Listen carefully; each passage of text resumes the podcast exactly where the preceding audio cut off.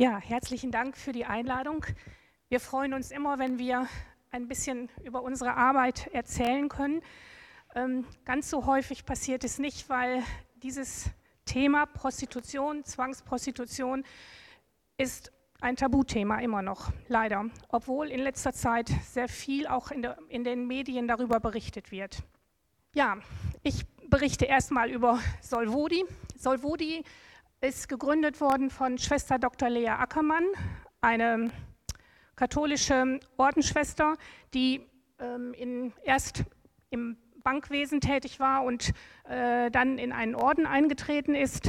Ähm, 1985 oder 84 ist sie nach Kenia geschickt worden, ähm, um da die Lehrerinnen ein bisschen auszubilden und fortzubilden hat dann aber gesehen, dass es gar nicht nötig war. Aber auf der anderen Seite hat sie gesehen, dass ganz viele Frauen in ihrer nächsten Umgebung sich prostituieren mussten, ähm, um den Lebensunterhalt zu verdienen. Die Männer haben sich oft aus dem Staub gemacht und die Frauen saßen mit ihren Kindern alleine da und mussten sehen, wie sie sie irgendwie durchbrachten.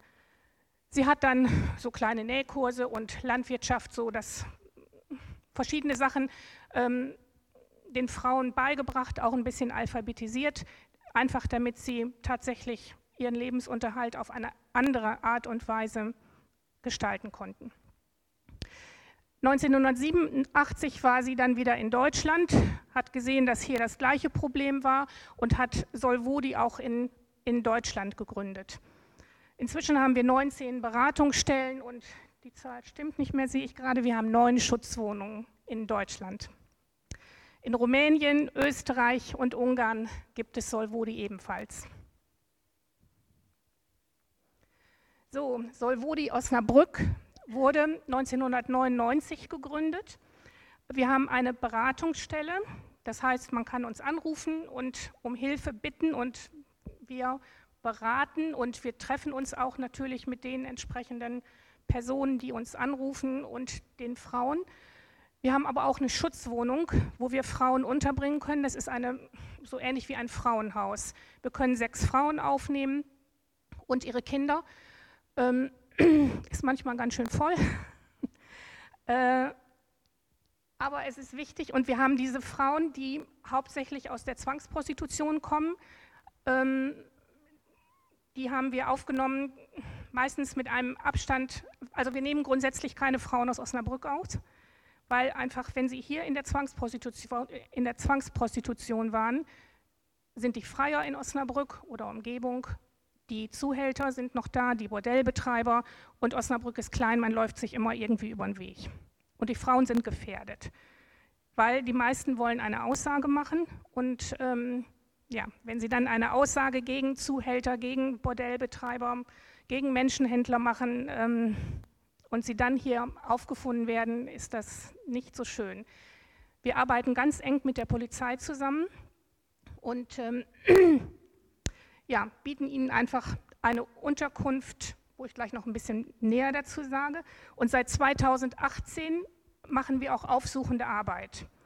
Das, dieses Projekt ist aber ein bisschen ausgelagert von Solvodi, gehört natürlich zu Solvodi dazu, aber es sind andere Mitarbeiterinnen dabei, weil die Mitarbeiterinnen eben ähm, aufsuchende Arbeit im Milieu machen.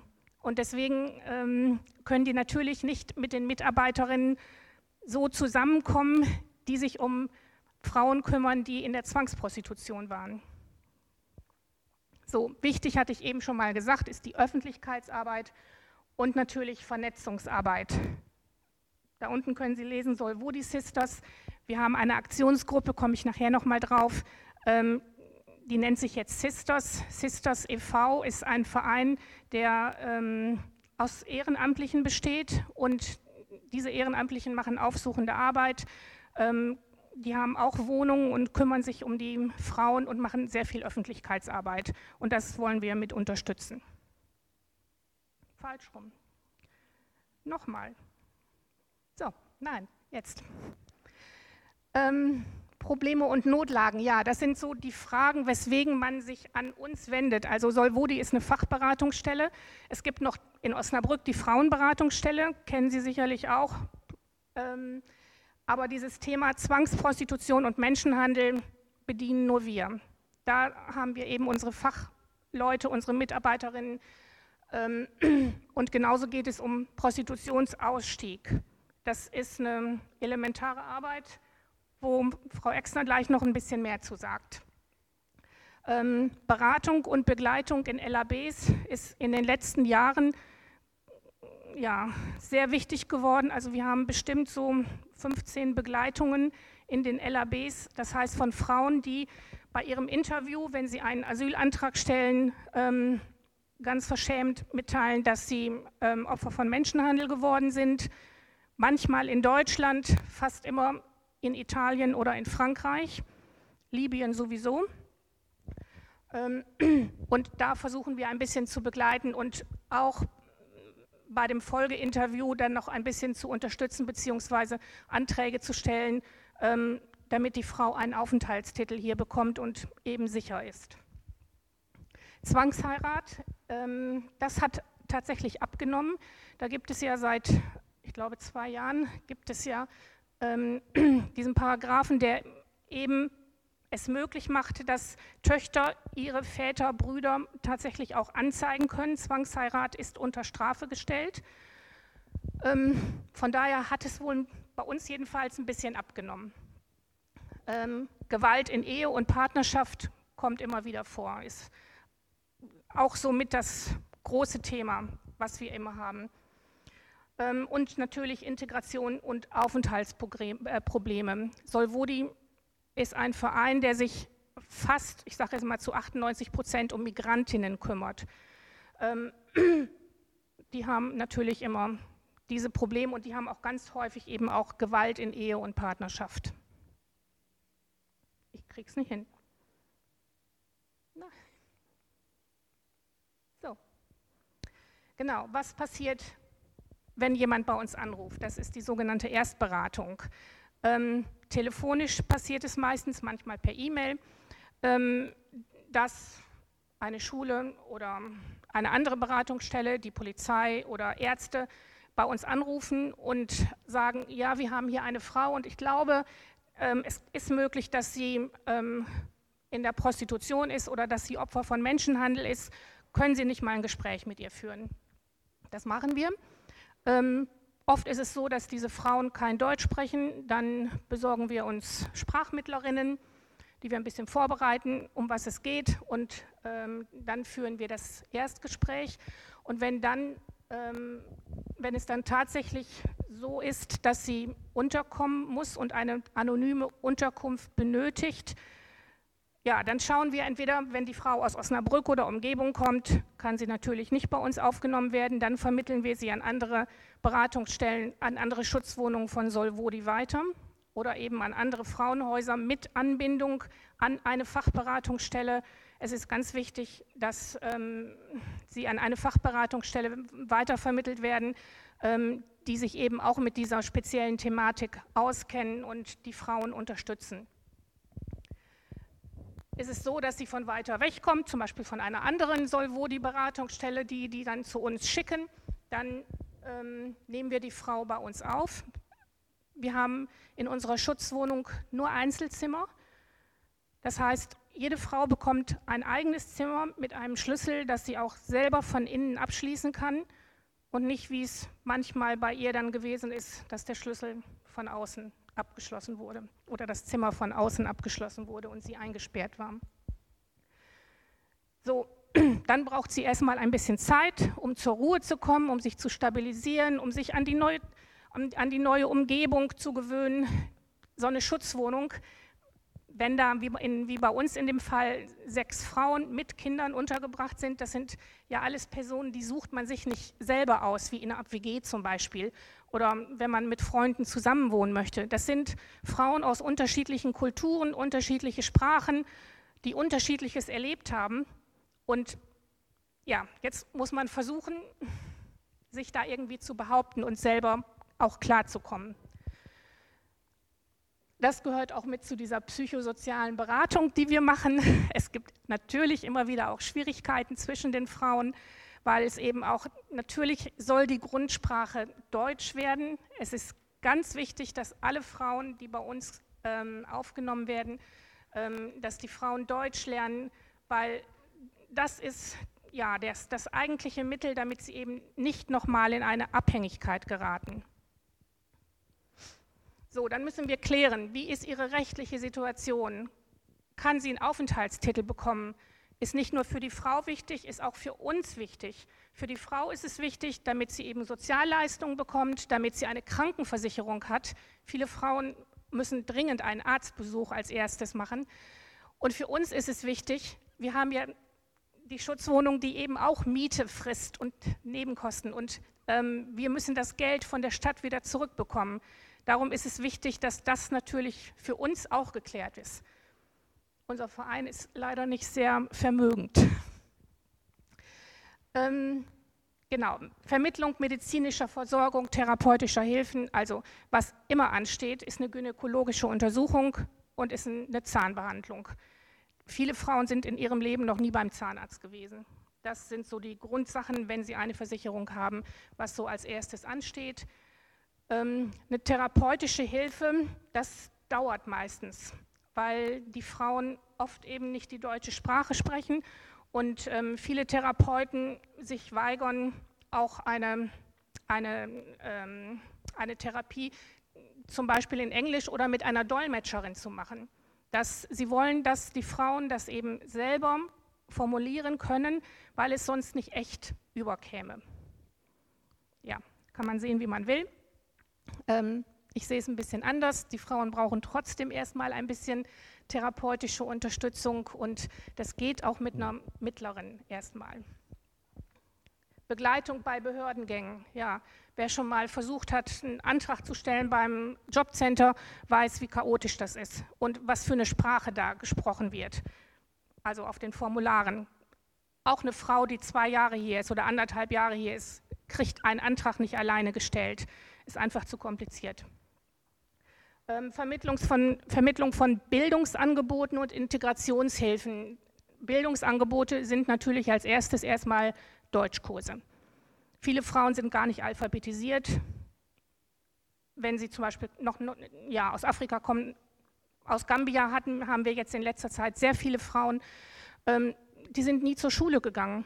Die sprechen ihren Slang, die sprechen in den seltensten Fällen Englisch und das heißt, sie müssen richtig alphabetisiert werden, von Anfang an. Und das dauert. Und bis sie dann das Alphabet können, dann kann man so langsam auf A1 dann gehen und sie kennen die Stufen bis B1, B2, ja, bis es dann so einigermaßen klappt. Ähm, Integrationshilfen sind auch natürlich Vermittlung zum Beispiel in Sportvereine. Schwieriges Thema. Ähm, die Frauen gehen nicht gerne alleine irgendwo hin. Das haben wir immer wieder gemerkt. Wir wollten bei Familienbildungsstätten, bei Volkshochschulen, wollten wir für die Frau einen Kurs bezahlen, der sie interessiert, aber das machen sie nicht. Das ist ihnen fremd und ähm, wenn jetzt noch jemand anders mitkommen würde, wenn sich eine zweite Frau finden würde, okay. Selbst wenn sie einigermaßen gut Deutsch spricht, ähm, ist sehr schwierig und Sportvereine genauso. Unterstützung bei Arbeits- und Wohnungssuche. Katastrophe. Arbeitssuche sowieso ist sehr schwierig. Es klappt höchstens mal so ein Minijob, was ja schon gut ist bei EU-Bürgerinnen. EU-Bürgerinnen können ergänzende Sozialhilfeleistungen beziehen, wenn sie einen Minijob vorweisen. Ganz wichtig, wenn sie zum Beispiel mit einem Kind kommen ohne diese, diese ergänzenden Sozialhilfeleistungen hat sie keine Chance auf einen Kindergartenplatz. Nicht möglich, dass der finanziert wird. Wohnungssuche, leidiges Thema. Ähm, und wir geben natürlich Hilfe bei Rückkehr ins Herkunftsland. Wir haben extra eine Stelle in Mainz von Solvodi, die sich darauf spezialisiert haben, die ganz viele Kontakte in verschiedene Länder haben und ähm, Unterstützung geben für zwei Jahre, finanzielle Unterstützung auch und eben auch, ähm, ja, die haben, sind sehr gut vernetzt zu verschiedenen anderen Beratungsstellen, aber auch ähm, Caritas International oder Diakonie, ähm, um die Frauen da ein bisschen anzubinden.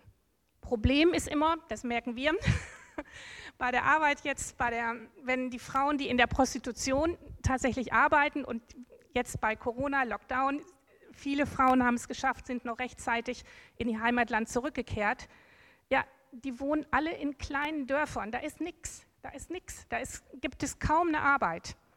Und dann rufen sie an und sagen, könnt ihr, könnt ihr mir nicht 50 Euro überweisen? Ich habe nichts zu essen. Es ist sehr, sehr schwierig. Genau, warum Prostitution? Wer, wer bedient sich? Sind hauptsächlich Männer, in der Tat. Ähm, und es ist ja, es ist einfach auch diese archaische Vorstellung noch vorhanden, sowohl bei Männern als auch bei Frauen tatsächlich. Ähm, Männer können ihren Trieb nicht unterdrücken. Und wenn sie nicht zu einer Prostituierten gehen können, dann werden sie die anderen Frauen vergewaltigen, ganz klar. Eine Vorstellung, die leider nicht aus der Welt zu schaffen ist, obwohl Schweden, Schweden hat das nordische Modell eingeführt, 1999, ähm, und hat nach zehn Jahren ganz andere Erfahrungen gemacht, dass nämlich die, auch die Vergewaltigungen wesentlich runtergegangen sind, obwohl der Sexkauf bestraft war. Wer sind diese Freier? Das sind oft normale Männer, unsere Väter, unsere Söhne, unsere Männer, ähm, die nicht bindungsfähig sind, die nicht bindungswillig sind oft und die eben auch diese traditionelle Einstellung noch haben ne? zur Männlichkeit. Ja, ich brauche das. Ähm, und ganz häufig wurde jetzt durch Studien festgestellt, wie sich Männer überhaupt zu Sexkäufern entwickeln, ähm, wird ganz häufig angegeben, eben wenn man mit Kollegen oder Freunden unterwegs ist ach, man kann ja mal, ne, wir machen mal, wir gehen mal ins Bordell und gucken mal, wie das so ist. Oder eben der frühe Konsum von pornografischen Zeitschriften oder Bildern oder Filmen ist ganz eindeutig, dass das die Männer tatsächlich, dass so eine Hemmschwelle wird immer mehr runtergesetzt und ähm, ja, die jungen Männer gehen leichter in Bordelle, als wenn sie es nicht getan hätten. Melissa Farley hat 2015 eine Studie gemacht, nur so ganz grob, von Sexkäufern und eben Männern, die nicht ins Bordell gehen. Und die Sexkäufer haben sich selber als ähm, vermehrt aggressiv beschrieben, ähm, dass sie je länger oder je öfter sie ins Bordell gehen und zu einer Prostituierten gehen, ähm, den Wunsch haben, Frauen zu vergewaltigen. Ähm, und bei 30 Prozent der Sexkäufer ähm, wird beschrieben, dass die Art des Sexes immer härter wird. Sie verlangen immer härtere ähm, Praktiken und ähm, es ist ganz klar, sie bezahlen, also gehört die Frau ihnen die Frau wird wirklich zur Ware gemacht. Das ist nicht nur so ein, so ein Slogan, das ist tatsächlich. Ähm, es geht nur um den Körper und mit dem Körper kann ich machen, was ich will. Und es ist völlig egal, ob ich den jetzt mit Kot oder mit Scheiße, ist das gleiche, oder mit Urin bespritze. Ich bezahle dafür und ich kann es machen. Udo Gerheim hat dann eine ähnliche Studie gemacht und ähm, das eben nochmal auf die Beziehungen der Sexkäufer zu ihren Partnerinnen, Ehefrauen ähm, gezogen und hat festgestellt, dass die Freier ein sinkendes sexuelles Interesse an ihrer Partnerin haben, dass die eigene erotische Reizschwelle ganz, ganz massiv abstumpft und dass immer krassere Inszenierungen gewünscht werden, die die Partnerinnen natürlich nicht erfüllen wollen. Und es ist tatsächlich so, dadurch, dass Männer zu, Prostitu zu Prostituierten gehen und auch immer häufiger und immer mehr zu Prostituierten gehen, ähm, das verändert natürlich nicht nur die Frauen, die gedemütigt und ähm, degradiert werden, die selber ihr Selbstbildnis und ihre, Selbst, ja, ihre Selbstachtung verlieren. es macht auch was mit den Männern. Die Männer stumpfen ab und die Männer bekommen ein ganz anderes Frauenbild. Es ist wirklich so. Es ist ähm, die Werbung, ich weiß nicht, ob Sie das mal beobachtet haben, ähm, auf ganz vielen oder bei, bei ganz vielen Werbeblöcken ist immer eine halbnackte Frau zu sehen, manchmal sogar ganz nackt. Ähm, also die Werbung wird wirklich ähm, sexistisch. Auch, auch auf Instagram wird ganz viel gepostet und auch diese sogenannten Popstars, die weiblichen, ähm, die meinen durch immer, immer ja, weniger Bekleidung ähm, sich oder, oder darstellen zu müssen, ähm, meinen, dass sie, ich glaube, sie verwechseln das mit Freiheit.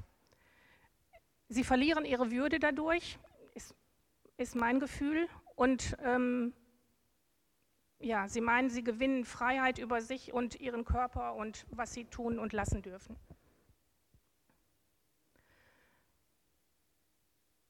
Ja, und was vor allem der Fall ist, dass die jungen Mädchen durch diese ganzen Reizangebote eben mit Bildern aufwachsen, die ein ständiges ja, sexuelles Bereithalten ihres Körpers fordern. Ich muss so aussehen wie die in der Zeitung, so dünn und mit solchen Brüsten und solchem Hintern. Und das ist nicht, das ist nicht der Weg, das ist nicht das ist nicht unsere Gesellschaft, die ich will. Jetzt bin ich wieder falsch.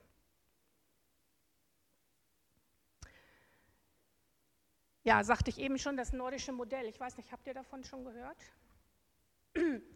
ähm, 99 in Schweden gegründet, äh, gegründet ähm, nachdem sich die schwedische Regierung tatsächlich zehn Jahre fast damit beschäftigt hat, und dann wirklich mit den, mit den Frauen gesprochen hat, mit Freiern gesprochen hat, mit Bordellbetreibern, versucht hat, sogar mit Zuhältern zu sprechen, um die Lage zu sondieren und dann tatsächlich, ja, oh, also, Sie haben mit ähm, die, die, die, politische Regierung, die Politiker haben also tatsächlich mit den Prostituierten gesprochen, haben mit Bordellbetreibern, mit Zuhältern, ähm, mit allen, die irgendwie damit zu tun haben, mit diesem Geschäft gesprochen, ähm, um zu sondieren, ähm, sollte Prostitution legal weiterlaufen oder eben nicht. Und sind nach diesen ganzen Gesprächen, die fast tatsächlich sieben, acht Jahre gedauert haben, ähm, sind zu dem Schluss gekommen, ähm, es, ist nur, es gibt nur eine Möglichkeit, der Sexkauf, der muss bestraft werden. Es ist, heißt also, es ist jetzt so, ähm, die Freier, die beim Sexkauf erwischt werden, bekommen ein hohes Bußgeld. Und die Frauen, die eben sich anbieten und die Prostitution anbieten, gehen straffrei aus. Aber zur gleichen Zeit hat Schweden eben auch ähm, ein ganz starkes Programm entwickelt, um Frauen, die in der Prostitution arbeiten, zu helfen und ihnen den Ausstieg zu ermöglichen und hat auch noch ähm, Programme für die, für die Freier gemacht, um, ja, um ihnen versuchen klarzumachen, was bedeutet es, wenn eine Frau, wenn sie eine Frau kaufen, wenn sie mit dieser Frau ähm, machen, was sie wollen, warum wollen sie diese Macht über die Frau? Und ähm, das hat funktioniert. Und das hat tatsächlich die Prostitution und nicht nur die Prostitution, es gibt keine Bordelle mehr. Es gibt natürlich Wohnungen immer noch, aber die Polizei ist inzwischen sehr gut ausgebildet und findet genau wie die Freier eben auch, auch diese Wohnungen, in denen Prostitution angeboten wird. Und vor allem machen die auch eben starke Kontrollen. Ähm ja, und was aber auch noch zur gleichen Zeit runtergegangen ist, ist der Menschenhandel. Die Zahlen sind also wirklich erheblich gesunken, weil es eben nicht mehr legal war. Und dieses Vorbild haben sich andere Länder zu eigen gemacht. Und zuletzt ist eben Israel diesem Abkommen auch beigetreten und hat eben auch die Prostitution verboten. Ja, guten Morgen auch von meiner Seite. Vielen Dank für Ihr Interesse. Sie haben jetzt schon eine ganze Menge äh, gehört und ich finde, das war schon so, dass man eigentlich erstmal verpusten müsste, was äh, ist alles äh, neu für mich gewesen. Ähm, seit, ich bin quasi Quereinsteigerin in dem Bereich äh, Prostitution. Ich habe vorher in anderen Bereichen äh, als die Sozialpädagogin gearbeitet und bin jetzt seit 2018, Oktober 2018, äh, in der aufsuchenden äh, Arbeit. Ähm, bekannt war vielleicht oder ist Ihnen vielleicht auch über die verschiedenen Berichte der Straßenstrich äh, an der B68. Ähm, da haben wir im Laufe unserer Betreuung zeitweilig zeitgleich bis zu neun Frauen angetroffen, die wir regelmäßig aufgesucht haben, äh, denen ihnen Gespräche angeboten haben, äh, etwas über sie erfahren haben, äh, was sind ihre Gründe oder was sind die Lebensumstände, die sie mitbringen, äh, die sie dazu geführt haben, äh, sich dorthin zu stellen und das nicht nur mal so nach dem Motto, äh, ich mache an diesem Wochenende viel Geld und den Rest der Woche habe ich frei. Nein, sie stehen da wirklich das ganze Jahr über bei jedem Wetter. Wirklich bei jedem Wetter, ob zu heiß, ob zu kalt, ob zu nass, ob zu trocken, ob zu irgendwas. Sie stehen da immer. Ähm, Hintergrund äh, sind, das wurde ja vorhin auch schon äh, deutlich, ähm, Armut, schwierige Familiensituationen im Heimatland, zu wenig äh, Ausbildungsmöglichkeiten, zu wenig Arbeitsmöglichkeiten. Aber auf der Folie äh, sind ja erstmal so die Möglichkeiten aufgeführt, äh, wo findet überhaupt Prostitution äh, statt. Straßenstrich habe ich gerade so ein bisschen betrieben, äh, beschrieben. Ähm, Bordell, seitdem es das Arbeitsverbot durch die Corona-Krise äh, gibt, sind wir noch mal stärker äh, in die Bordelle auch reingekommen. Das war vorher oft schwierig. Ähm, wir sind in einem Haus überhaupt nicht reingekommen. Da hat man gleich uns das, der Tür verwiesen. Äh, wir sind in einem Haus, man kann fast sagen, herzlich begrüßt worden. Man hat uns alles gezeigt. Wir konnten dort mit den Frauen sprechen. Wir haben da eine Frau kennengelernt, zu der wir auch weiterhin Kontakt haben, die wir jetzt im Ausstieg begleiten. Und wir haben eine Situation, die möchte ich einfach mal schildern, weil ich sie wirklich krass fand. Also da musste ich erst mal zehn Minuten im Auto durchpusten, weil ich gedacht habe, was habe ich da jetzt eigentlich erlebt? Äh, wir sind in ein Haus reingekommen. Dort hielten sich, es war 11 Uhr, halb zwölf, also so eine Zeit, wo man denkt, da kann man da mal vorbei und mal Gespräche führen, da ist nichts los. Es war auch eigentlich nichts los. Es saß dort ein älterer Herr, äh, sah sich, also so in dieser Stellung konnte ich sehen, da läuft ein Pornofilm. Dort sitzt dieser ältere Herr, da sitzen drei Frauen und äh, die Betreiberin meinte, wir könnten jetzt mal so ein Beratungsgespräch dort führen. Also eine Situation, wo man sich wirklich fragt, was geht hier ab? Und dann so die Vorstellung, ja, der guckt sich jetzt den Porno an, äh, geilt sich auf, muss man ja sagen, und dann sucht er sich eine Frau auf und verschwindet mit ihr auf einem Zimmer. Also eine völlig krasse Situation, die mit meinem, meiner Vorstellung von gleichberechtigter Sexualität überhaupt nichts mehr zu tun haben. Und auch äh, so beschreiben, was Martina vorhin gesagt hat, also diese, äh, äh dieses Männlichkeitsbild, was dahinter steckt, was man glaubt ausleben zu können und das in einem Alter, ich würde mal sagen, der war 70, 11 Uhr morgens in Bordell zu gehen, finde ich eigentlich eine merkwürdige Vorstellung. Also das war so eine Beschreibung einer Situation, wo ich dann auch gedacht habe, ja, da musst du jetzt erstmal durchatmen, da müssen wir uns für eine Beratungssituation mal was anderes überlegen.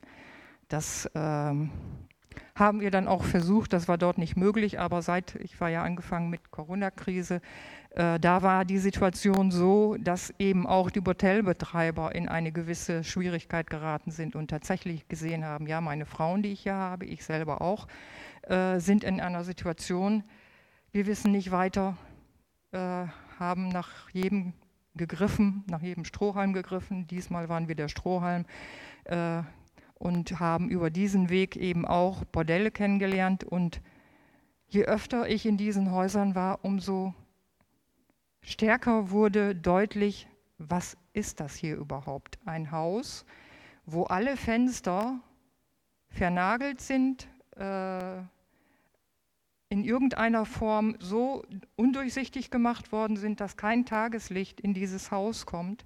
Und dort halten sich die Frauen den ganzen Tag auf. Wirklich den ganzen Tag in kompletter Dunkelheit.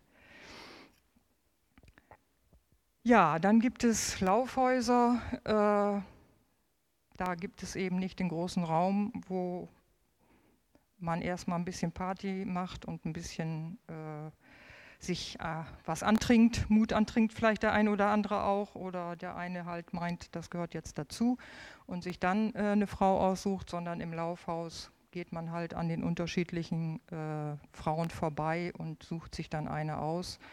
Und nach unseren Informationen ist es so, dass es da eben auch eine Rangordnung gibt, die äh, sich als lukrative Frauen erwiesen haben, kriegen die besten Plätze haben dann die höchsten Chancen, Geld zu verdienen ähm, und sind natürlich für den Betreiber auch die Einkommensquelle. Muss man, wenn man das Gesamtsystem betrachtet, ja auch immer äh, nochmal sich vor Augen führen, dass natürlich die Betreiber ein Interesse haben, äh, Frauen im Haus zu haben. Das wird jetzt nach Corona, jetzt äh, hat letzte Woche äh, es ein niedersächsisches Urteil gegeben, dass die Häuser wieder aufmachen dürfen.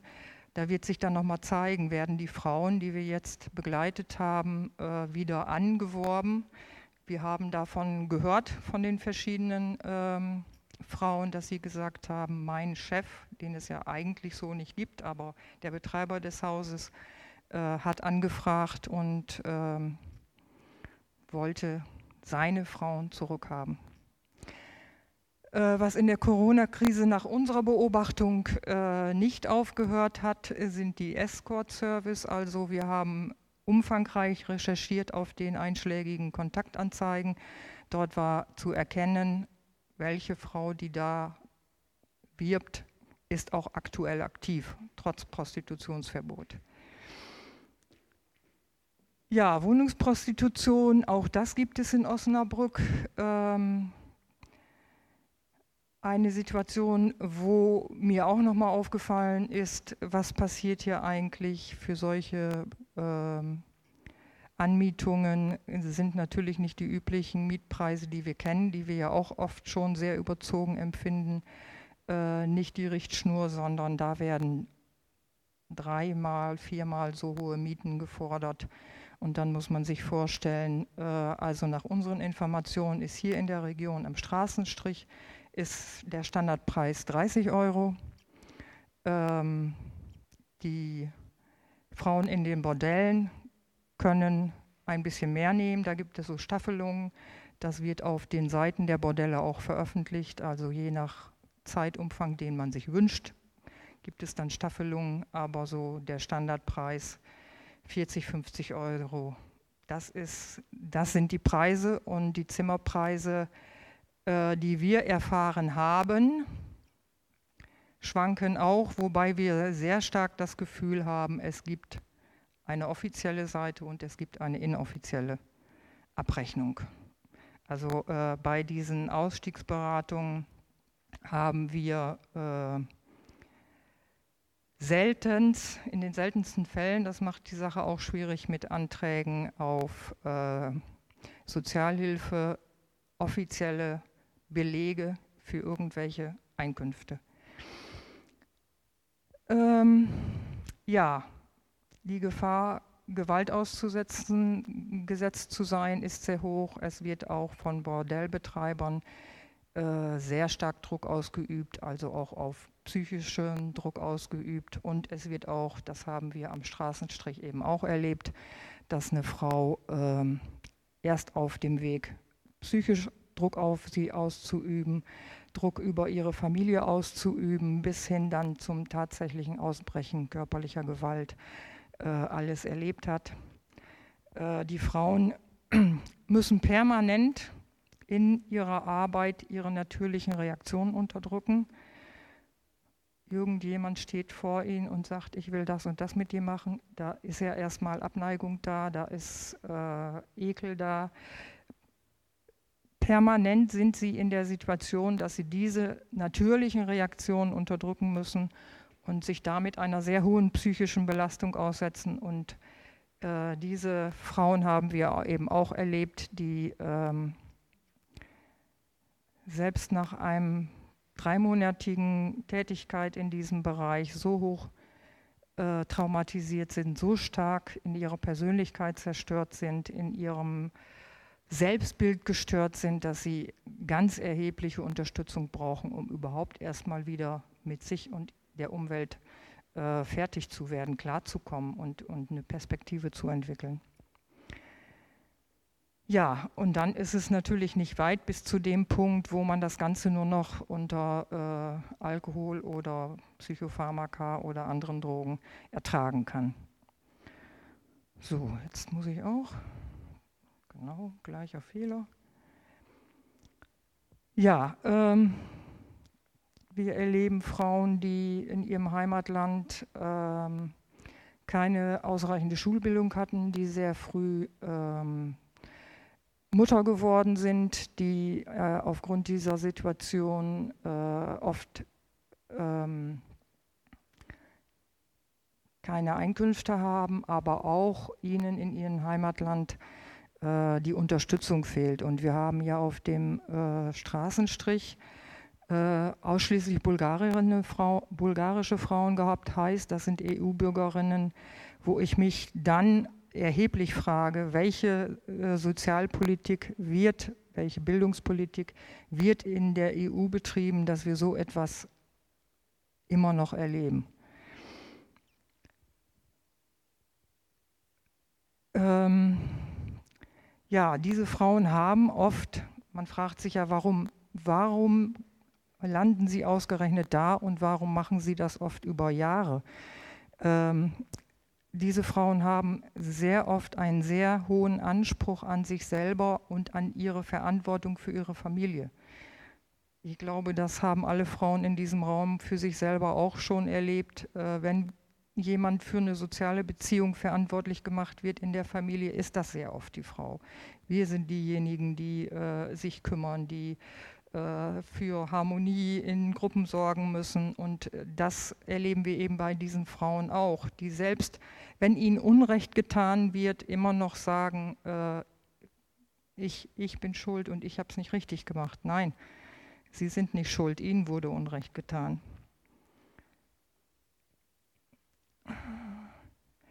Ja, wie kommt man ins Milieu? Das sind eben all diese äh, verschiedenen Zusammenhänge. Äh, eine Verschuldung kommt dann sehr häufig zusätzlich hinzu, wenn man eben die Einkünfte nicht hat, die man braucht, um so ein Zimmer zu bezahlen. Und da ist eben auch nochmal ein sehr hoher Druck, weil die Frauen äh, so wie wir es jetzt in der Corona-Krise erfahren haben, oft mit einem, zwei Koffern nach Deutschland kommen, eigentlich obdachlos sind und dann erstmal in einem Bordell quasi einziehen.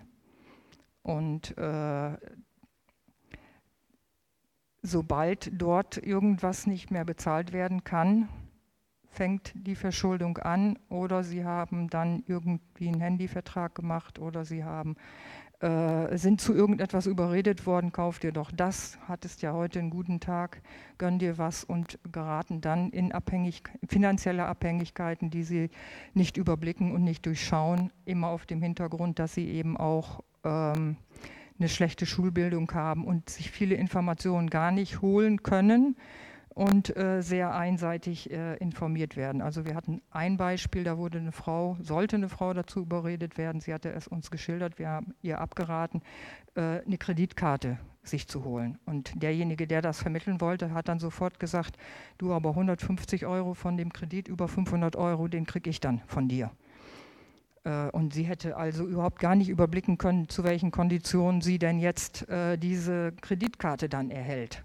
Da ist also ganz schnell dann auch, schnappt die Schuldenfalle zu und ähm, ja, sie sind weiter gebunden an ihre Umgebung, die ihr da weiterhilft. Ja, Androhung von Gewalt habe ich vorhin schon gesagt. Äh, das mit der Pornografie ist auch von Martina vorhin schon ausführlich erklärt worden. Ich glaube, das brauche ich nicht wiederholen. Ähm, die Loverboy-Methode, das äh, ist über die Sandra Norak so ein bisschen bekannt geworden. Ich weiß nicht, ob Sie äh, das gesehen haben. Im, letztes Jahr gab es einmal bei, wie heißt diese Sendung, Kriminalfälle XY, hat sie äh, ihre Geschichte vorgestellt. Sie ist also, ähm, ähm, hatte eine Beziehung zu einem Mann, der sie letztendlich dazu äh, gebracht hat, mit äh, Vortäuschung, ja, wir sind ja ein Paar und wir wollen uns eine gemeinsame Zukunft aufbauen und äh, es läuft jetzt gerade nicht so gut und du kannst äh, mir dabei helfen, dass es besser läuft. Und über diesen Weg hat er es geschafft, sie äh, in ein Bordell zu vermitteln und äh, sie dort über viele Jahre ähm, für sich anschaffen zu lassen. Das sind also auch äh, Methoden, wie sie äh, in Deutschland laufen und vermutlich in den EU-Ländern in ähnlicher Weise auch funktionieren werden. Ja, hier äh, habe ich mal so ein bisschen zusammengestellt, was hat sich äh, in Deutschland geändert. Deutschland hat sich ja bislang nicht dazu entschieden, das nordische Modell zu übernehmen, aber äh, man hat 2017 das Prostituierten-Schutzgesetz verabschiedet, wo man versucht, äh, so ein bisschen die ganz schlimmen Auswirkungen etwas einzuschränken. Ähm, heißt, dass die, nicht jeder, der irgendwo ein Haushalt, Haus hat, ein Bordell aufmachen kann. Das Gefühl hat man manchmal, dass irgendeine alte Bude, die zu sonst nichts anderem mehr taucht, äh, dann zum Bordell äh, umgewidmet wird, wobei das ja nichts Offizielles ist. Also nachdem wir in äh, der Corona-Zeit äh, wirklich alle Häuser recherchiert haben und angefahren haben, kann man wirklich dann das Gefühl bekommen. Und wir haben da Fotos gemacht. Es ist gruselig, welche alten Häuser noch ähm, zu Bordellen dann als Bordelle genutzt werden. Ähm, das ist heutzutage eben genehmigungspflichtig. Das heißt, äh, es muss klar sein, wer ist der Betreiber, äh, ist der auch äh, zuverlässig, heißt, hat er einen Eintrag im Führungszeugnis, ähm, was will er dort tun, wie will er es tun, wie soll das umgesetzt werden? Und so weiter. Ähm, diese Erlaubnispflicht muss man sich heute einholen. Und da wird auch beschrieben, dass es um finanzielle Zuverlässigkeit geht. Nach den Erfahrungen, die wir jetzt gemacht haben, bin ich gespannt, wie die Ordnungsbehörden da zukünftig mit umgehen, denn wir hatten, wie gesagt, immer das Problem, wenn wir angefragt haben, hier die Frau äh, muss gegenüber dem Finanzamt das und das nachweisen oder gegenüber dem Jobcenter das und das nach, nachweisen, was könnt ihr uns an Belegen geben, ist in der Regel nichts gekommen.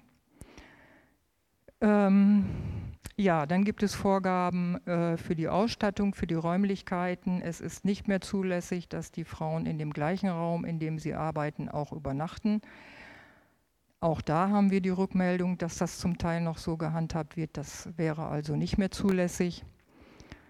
Ähm, auch da nochmal wissen das die Ordnungsbehörden, können die das ausreichend kontrollieren. Auch da haben wir von Frauen die jetzt im Ausstieg sind, äh, erfahren, dass es äh, sehr häufig bei äh, bekannten Überprüfungen durch das Ordnungsamt vorher Absprachen gegeben hat und den Frauen gesagt wurde, was sie dann bei der äh, Kontrolle sagen sollen. Also da haben sich auch die Frauen selbst gewünscht, dass sie mal äh, befragt werden, ohne dass der Chef des Hauses dabei ist und einfach mal sagen können, was tatsächlich dort passiert. Ja, Lovemobil, ein etwas merkwürdiger Name für eine Prostitutionsstätte. Äh, um Liebe geht es da nicht, es geht um Sex. Auch da sind dann, hat man versucht, bestimmte Vorgaben zu machen, um ähm, ein Mindestmaß an, an Standards zu entwickeln.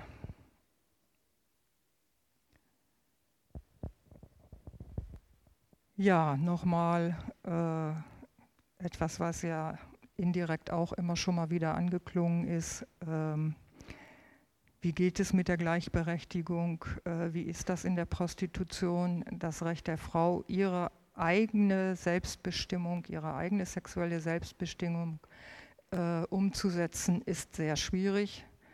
Ähm, auch so äh, Geschichten wie, wie wirbt man?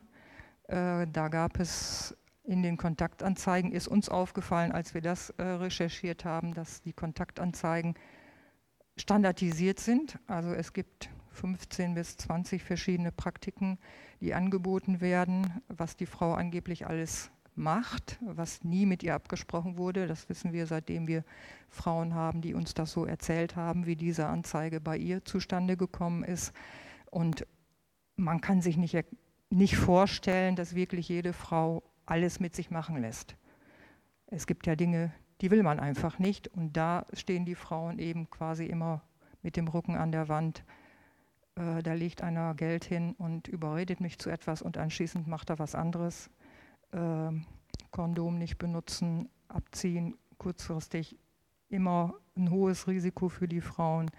Also sie sind da immer in der Situation, dass sie sich eben nicht frei entscheiden können.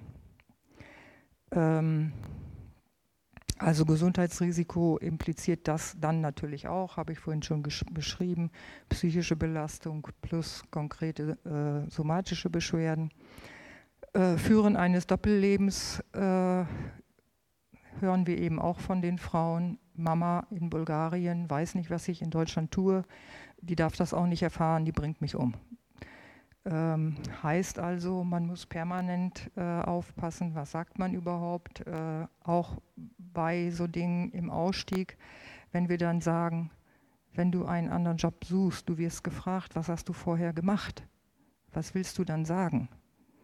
Dann scheuen die immer davor zurück, und ich berate sie immer in die Richtung, dass ich sage, du darfst das da sagen, die sind den Datenschutz, die sind zur Schweigepflicht verpflichtet, das ist Datenschutz, das dürfen die nicht weiter sagen, aber sie können dir besser weiterhelfen, wenn du das konkret beschreibst. Also das zeigt nochmal, ähm, dass auch für die Frauen es schwierig ist, ihre eigene Lebenssituation so zu akzeptieren, wie sie sie gerade erleben.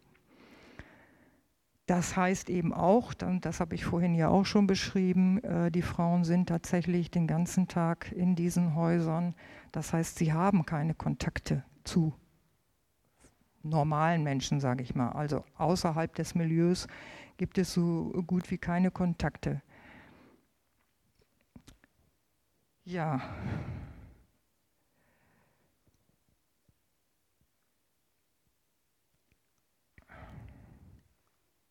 Ja, das ist quasi nochmal so, ein, so eine kleine Zusammenfassung. Ähm, der Staat hat die Aufgabe, uns zu schützen. Wie schützt er die Frauen, könnte man da dann provokativ fragen. Ähm, wie soll es weitergehen mit einer Gesetzgebung zum Thema Prostitution in Deutschland? Da setzen wir auf das, was wir tun, auch. Deswegen tun wir es auch, Öffentlichkeitsarbeit zu machen. Äh, die Menschen darauf aufmerksam zu machen, das Thema anzupacken. Es ist nicht einfach, auch mir ging es so, dass ich mich langsam diesem Thema annähern musste. Aber es ist einfach wichtig, darüber zu reden und deutlich zu machen, was bedeutet das für die Frauen, die denen oft der Weg schwierig, es schwierig gemacht wird, diesen Weg rauszubekommen. Ähm, und äh, dieses Verschweigen, dazu, da, dieses Schweigen über dieses Thema dazu führt, dass natürlich auch äh, wenig Leute da sind, die da bereit sind anzupacken. Und da wäre es natürlich schön, wenn Sie die Informationen, die Sie bekommen, heute auch weitertragen oder auch nochmal sich überlegen, ob Sie etwas Konkretes tun wollen. Ja, hier nochmal so ein paar hypothetische Fragen. Wie könnte man, ähm, also es gibt ja diesen Begriff Sexarbeit, den bestimmte Personengruppen benutzen. Äh, wie kann man denn diese Arbeit beschreiben, wenn es denn als Arbeit in der Form, wie wir sonst Erwerbsarbeit äh, beschreiben, ähm, wie könnte man das denn überhaupt? Und ganz schnell kommt man dazu, dass man sagt, das kann keine Erwerbsarbeit in dem Sinne sein. Und ich glaube, kaum jemand in diesem Hause könnte sich vorstellen, in solchen äh, Lebensumständen freiwillig hineinzugehen. So, dann nochmal das, was ich gerade gesagt habe. Äh, wäre schön, wenn Sie sich auch vorstellen könnten äh, oder über Gespräche von Menschen erfahren, die sich etwa vorstellen könnten, aktiv zu werden. Ähm, es gibt eine ehrenamtliche Gruppe, wo man erstmal so ein bisschen reinschnuppern kann, wo man so ein bisschen äh, weitere Informationen bekommen kann. Da könnte man hingehen und wir brauchen natürlich auch immer ganz konkrete Hilfen. Das hat sich zuletzt herausgestellt, als wir dann eine, Mob äh, Möbel, eine Wohnung einrichten mussten beim Möbeltransport äh, und beim äh, Renovieren von Wohnungen. Da gibt es dann auch mal wirklich ganz konkrete Sachen, die, denke ich, viele können und wo man dann auch nochmal so einen Einstieg in so ein Thema haben kann. Und äh, ja, einfach mal auf, wie nennt man das in der Sozialarbeit, niedrigschwellige Art und Weise äh, Kontakte bekommen kann. Ja, ich glaube, es war sehr lang und Ihre Ohren sind voll, Ihr Kopf ist voll. Wir bedanken uns ganz herzlich bei Ihnen, dass Sie so aufmerksam zugehört haben. Dankeschön.